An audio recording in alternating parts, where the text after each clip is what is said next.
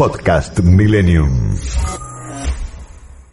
Damos una vuelta de página y nos vamos al sur, nos vamos a la provincia de Santa Cruz, porque ayer nosotros hablábamos del comienzo de clases, que se completaba el mapa prácticamente de toda la República Argentina, porque mm, primero había comenzado la ciudad de Buenos Aires, luego comenzaron otras provincias, la provincia de Buenos Aires comenzó ayer el ciclo lectivo 2022 y la provincia de Santa Cruz que parece que históricamente está con problemas en, en, el tema de la educación, otra vez fue noticia porque no pudo comenzar las clases como estaba previsto, o por lo menos como lo tenían previsto.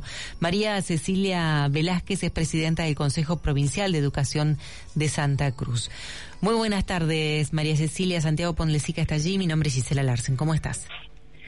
Hola, ¿cómo están? Santiago, Gisela, encantada de hablar con ustedes. Buenas tardes para la audiencia. ¿Cómo está María? María Cecilia, ¿cómo es el, el, la situación actual eh, de la educación en Santa Cruz? Sí, eh, en principio les quiero decir que nosotros iniciamos ayer el ciclo lectivo eh, como debe ser, de mano de la decisión de, digamos, del Estado de acompañar este derecho y de no solo acompañarlo, sino este, garantizarlo. E inauguramos, de hecho, un jardín de infantes de aquellos que el presidente Macri dejó sin terminar. Eh, aquí en un barrio muy popular de la ciudad de Río Gallegos y este, la mayoría de los educadores y educadoras de Santa Cruz este, han iniciado el ciclo lectivo con alegría de los pibes y las pibas que bueno, retoman presencialidad plena este 2 de marzo. Pero ¿y quiénes dicen que no comenzaron las clases? ¿Quiénes fueron los que no comenzaron?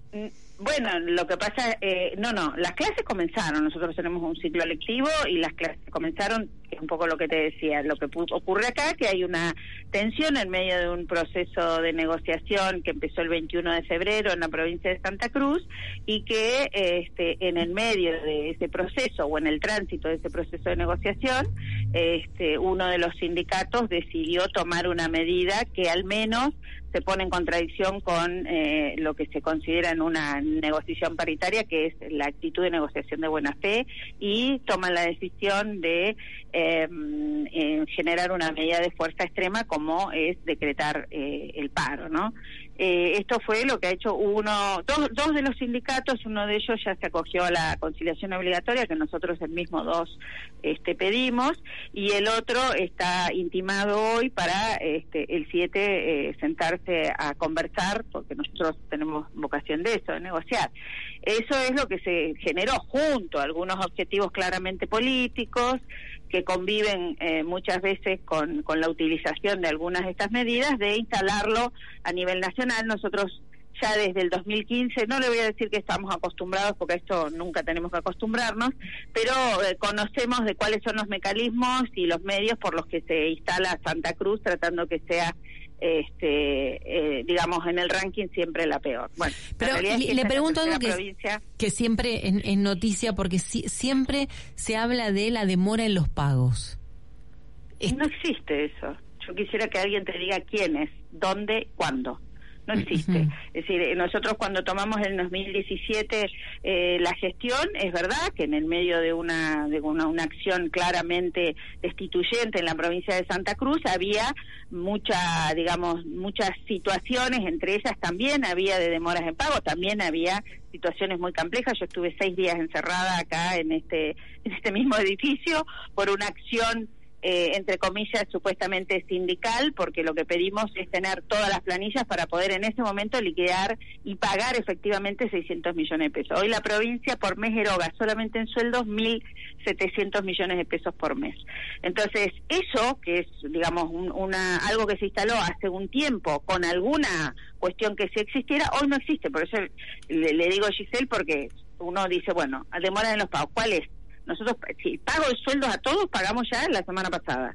No, se lo pregunto porque me parece que es el momento para, si, si está pasando, contarlo y si no está pasando, eh, a corregir. Ahí está, se lo estoy contando. Claro, Cobramos por eso. todos el sábado mm. pasado, que no sé qué fecha fue el sábado pasado. Y eh, 26. 26. ¿Y qué porción? Bueno, el 26 cobramos. ¿Qué porción de, de digamos, de la planta de maestros eh, convoca o, o reúne este gremio que está convocando el paro de 72 horas?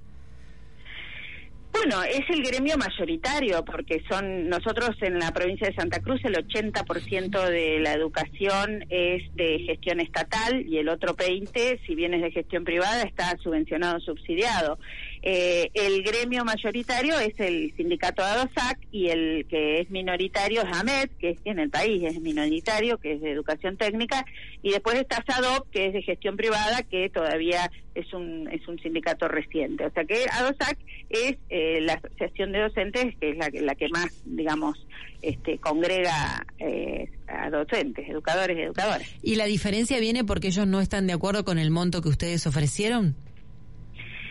Claro, nosotros iniciamos una negociación el 21, hicimos una propuesta, nos volvimos a sentar el 28, no tuvimos respuesta, en, el, en, Amet sí, la rechazó, este, en el caso de, la Asociación de Docentes de Santa Cruz, no trajo respuesta llamativamente para nosotros, porque normalmente uno se sienta a una mesa y después de siete días trae una respuesta. Al otro día era ya primero de marzo, así que nosotros este, planteamos la necesidad de volver a sentarnos, pues estábamos próximos al 2 de marzo. Eh, a la mañana de temprano, como en la mayoría de las provincias de la Argentina, habló nuestra gobernadora y entonces este, lo que anunció que a cuenta de los acuerdos y negociaciones de todos los sindicatos, un poco atendiendo a la situación socioeconómica particular que vive la Argentina, adelantaba a cuenta de eso 15% de aumento de liquidez retroactivo a febrero. Bueno, con esa situación, que eh, eh, con ese 15% más lo que nosotros ofrecemos, que es una pauta este, semestral, ¿no? Hasta junio, que permitiría llegar a 68 mil pesos este, de salario a un maestro inicial, nosotros nos sentamos este, el día primero y como respuesta tuvimos primero una respuesta de ese 28, de como, como con un delay en el tiempo, y después a la madrugada nos enteramos que se habían tomado medidas de fuerza. Así que bueno, el 2 empezamos, tuvo bajo acatamiento el paro, pero de todas maneras este, hay un porcentaje de docentes que está acatando esa medida, así que por eso llamamos a conciliación obligatoria, porque consideramos que eso entró en contradicción con el principio de negociación de buena fe. ¿no? Bien, y hay fecha. el lunes iremos a eso.